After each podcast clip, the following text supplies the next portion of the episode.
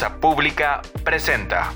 El cliente nunca tiene la razón. Una serie que analiza y te explica casos que dejan claro que en Guatemala la promesa de el cliente siempre tiene la razón no es más que una ilusión, en la que los consumidores a menudo perdemos ante el poder de las empresas y un Estado que les permite jugar con cartas marcadas. Episodio 3. ¡Estúpida! ¡Mi 4G, idiota!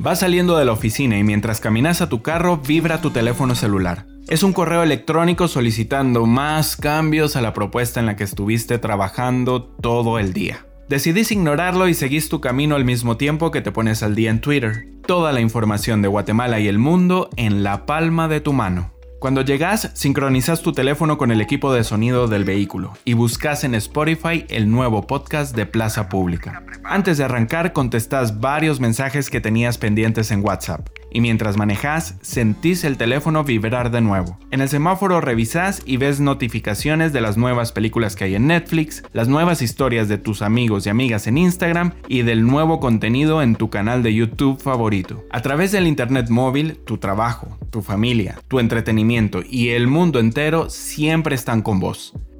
Son datos que viajan por el aire hasta tu teléfono celular y luego hasta vos. No parece mucho. De hecho, aunque el Internet te acompaña siempre, no estás consciente que existe. Es como ese amor que das por sentado. Bueno, lo das por sentado hasta que se va. Falla o se pone lento. Entonces te acordás que existe y que lo necesitas y le alegas en tu mente a las compañías telefónicas.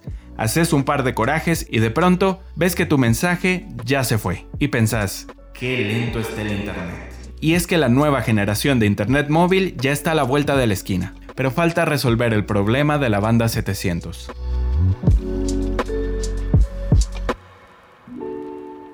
En este episodio del podcast de Plaza Pública vas a entender por qué tenés un servicio tan malo de Internet.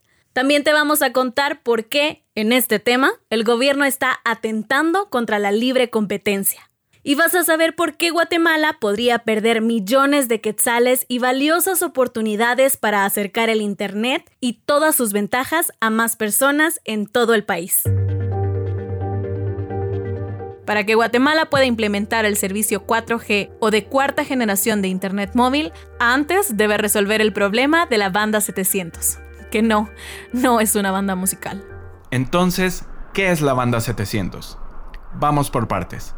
Primero hay que saber que el medio físico por el que viajan las ondas electromagnéticas que hacen posible las telecomunicaciones se llama espectro radioeléctrico. Y este está en todas partes, en el aire. Es algo así como la fuerza en Star Wars. En el espectro radioeléctrico viajan las ondas de radio que llevan la maravillosa señal de Internet a nuestros dispositivos móviles. Esa que permite que puedas ver una película en Netflix o recibir los mensajes de WhatsApp. Pero no solo eso, también llevan la señal de radio, de televisión y otras tecnologías inalámbricas. Cada tecnología utiliza una porción del espectro radioeléctrico, que por cierto es limitado. Pensá en esas porciones del espacio radioeléctrico como carreteras que llevan diferentes tipos de datos. Cada tipo de dato tiene su carretera exclusiva y el tráfico ha sido ordenado de esta forma para que no haya interferencias o digamos choques entre diferentes señales. A estas carreras les llamamos bandas y cada banda tiene características especiales que las hacen óptimas para el tipo de señales que llevarán.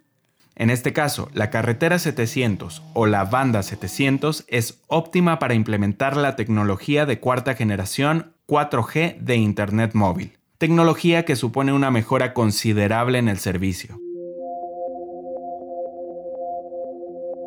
Porque seamos honestos, siempre estamos escuchando frases como Ahora resulta que la factura del internet viene más alta y no se dignan en avisar. Esperando pacientemente para cancelar mi contrato. Estoy pagando un plan de internet de 10 megas, pero solo estoy recibiendo dos. Pésima señal de internet. Pensaba que era mi celular. Lo cambié y terminó siendo lo mismo. Estaba en la mitad de un examen y se fue el internet y no regresa. A ver, pero para no hacernos bolas, por ejemplo, actualmente la mayor parte del país está cubierta por la 3G, o sea, la tercera generación, una tecnología que permite transmitir 2 megabits por segundo. Digamos que si quisieras descargar la canción de antología de Shakira en alta definición y esta pesara 100 megabytes, tardaría casi 7 minutos en descargarse, a diferencia de la 4G, la cuarta generación, que permite descargar y cargar a una velocidad de hasta 100 megabits por segundo. Es decir, tardaría solo 8 segundos para cantar a todo pulmón. Y descubrí lo que significa una rosa y me enseñó. Incluso si quisieras disfrutar de tu película favorita que pesa 4 GB, descargarla con la tecnología 3G sería equivalente a ver la película El Señor de los Anillos, o sea, 4 horas. Es un montón. Y al menos que seas fan de las largas esperas y las películas extensas como El Señor de los Anillos, vas a querer tener una tecnología tan rápida como la 4G, porque con esta te tardaría solo 6 minutos en descargar esos 4000 megabytes. Además, el 4G no solo permitiría conexiones más estables para que no se te esté cortando la videollamada y repetir 500 veces el ¿Aló? ¿Me escuchan? Sino también te daría la oportunidad de utilizar el Internet para automatizar tu casa o tu oficina. Todo desde tu teléfono celular. La cosa no termina allí. Imagínate vivir con la posibilidad de viajar a varias partes de Guatemala sin perder tu señal de teléfono para hacer llamadas o subir tus historias a Instagram o a Facebook. O qué tal no repetir la frase de Utilizar la banda 700 representaría una mayor cobertura en el territorio nacional, siendo capaz de penetrar edificaciones y construcciones urbanas. Y todo esto a un menor costo, ya que esta utiliza menos antenas para brindar la misma señal que bandas superiores. O sea, pagaríamos menos por un internet más rápido. Ah, Qué cómodo sería todo, ¿verdad? Pero no, Guatemala no tiene el mejor servicio de Internet. Según estimaciones del índice global Speed Test del 2019, midiendo solo la velocidad de descarga de los servicios de Internet móvil, Guatemala ocupó el lugar número 102 del mundo, debajo de Costa Rica, Honduras y Nicaragua. Y aunque subió algunos puestos en 2020 y ocupó el número 78, en realidad sigue con un servicio bastante irregular. Entonces, ¿por qué no estamos usando ya la banda 700?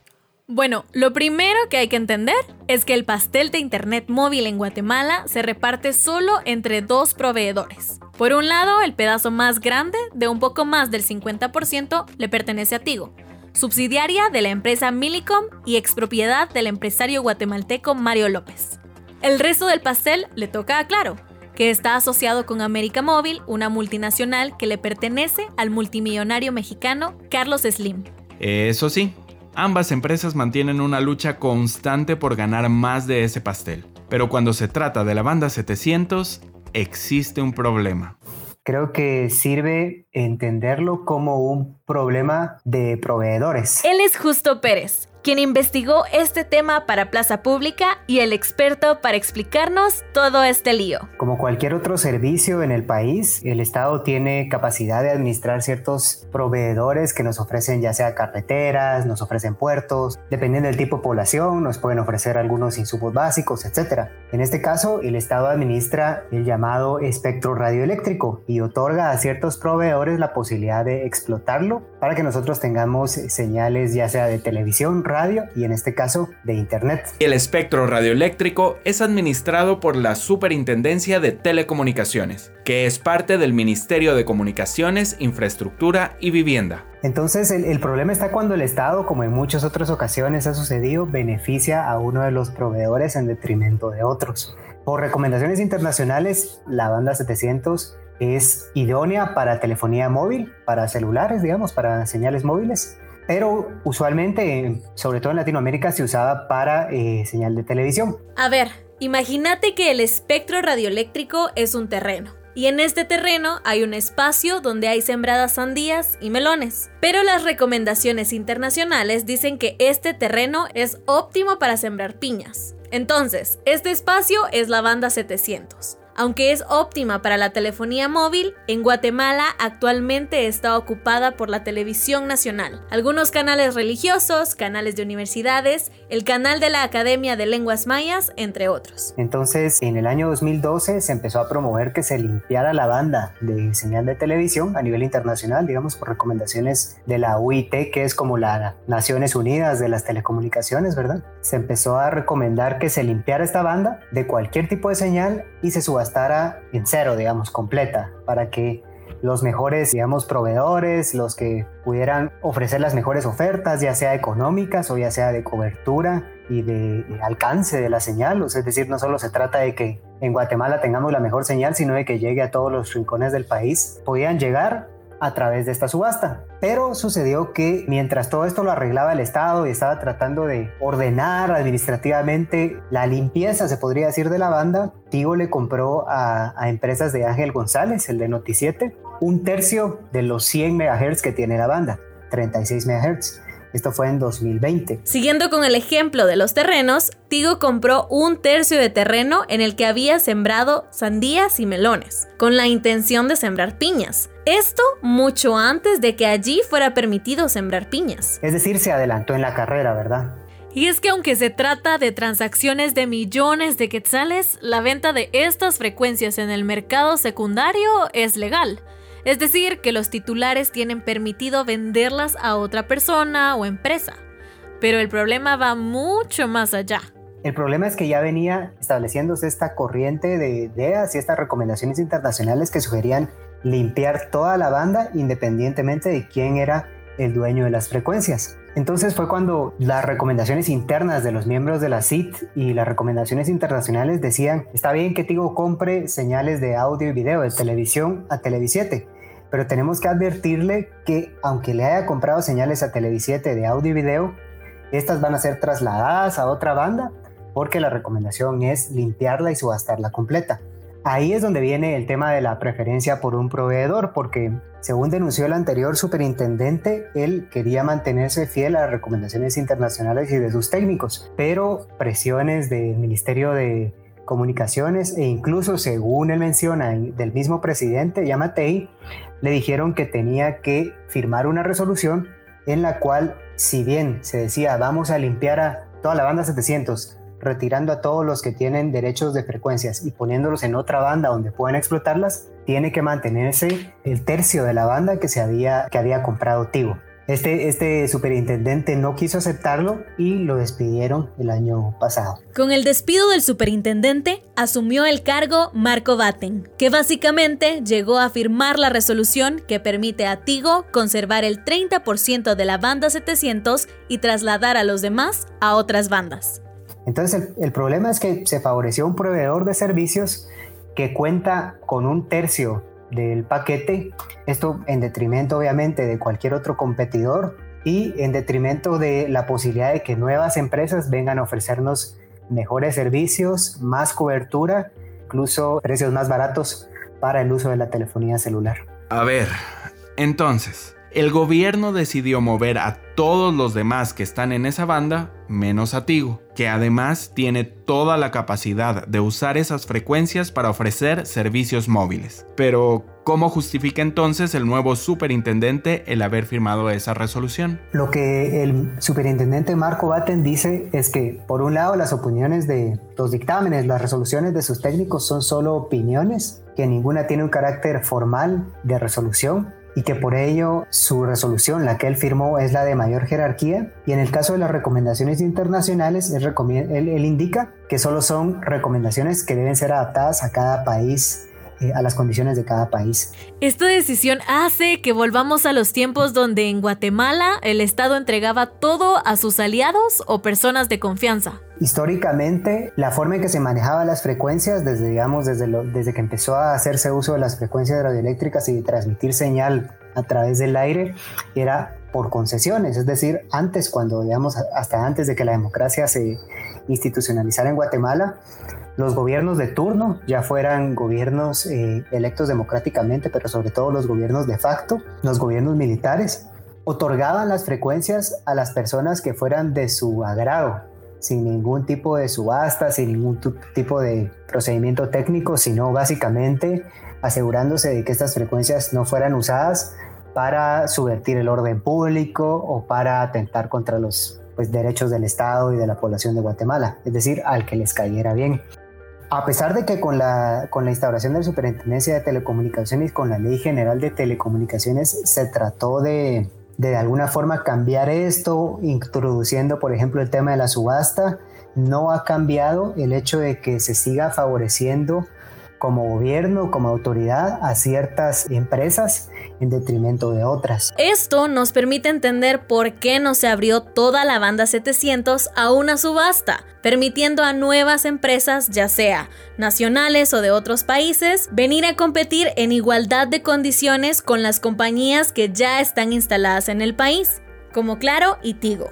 Bueno, entonces, ¿esto afecta a Guatemala? Al país lo afecta porque no puede recuperar todos los eh, beneficios, no solo económicos.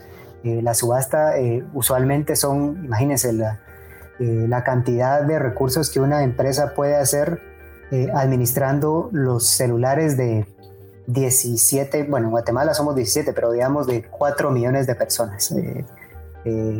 esto obviamente para el Estado representa un bien que puede ser subastado de la mejor forma para asegurarse recursos, ya sea para financiar su presupuesto, para financiar la institución o para financiar el desarrollo del país.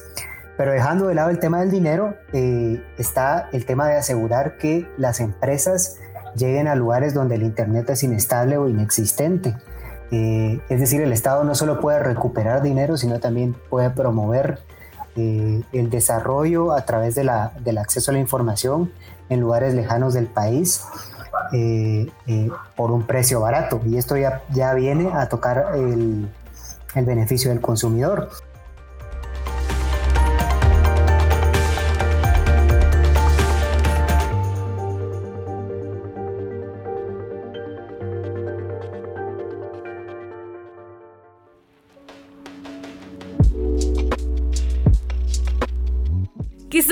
Pensando que da igual quién tenga qué porción de la banda 700, si igual tenés acceso al servicio. Pero existen algunas razones por las que debería de importarte que Guatemala tenga un proceso transparente y efectivo para ocupar la banda 700.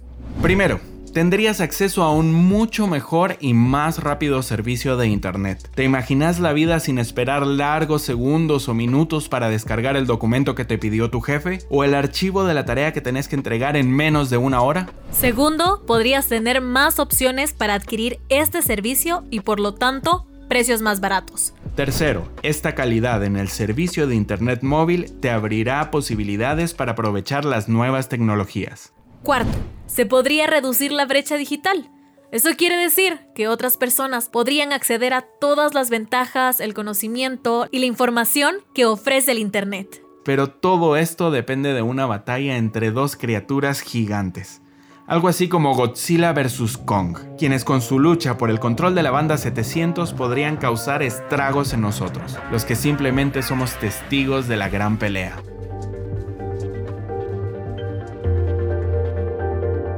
Aunque parece que el actual superintendente de telecomunicaciones, Marco Batten, llegó al puesto con la consigna de firmar la resolución que permite a la empresa Tigo conservar sus títulos de propiedad de la banda 700, al momento del cierre de este material, la empresa Claro ha interpuesto un recurso de revocatoria ante el Ministerio de Comunicaciones, Infraestructura y Vivienda alegando que esta acción perjudicó su libertad de comercio y de empresa. El procurador de los derechos humanos, Jordan Rodas, también pidió revocar la resolución de Batten, alegando fraude de ley.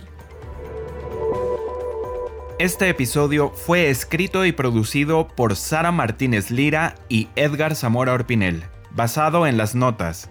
La posición ambigua de Tigo tiene los derechos sobre la banda 4G pero no puede usarlos por el momento y Gobierno hace malabares con la banda 4G y beneficia a Tigo, investigadas por Justo Pérez, editado por Francisco Rodríguez. Conoce más de esta historia y otras visitando plazapublica.com.gt.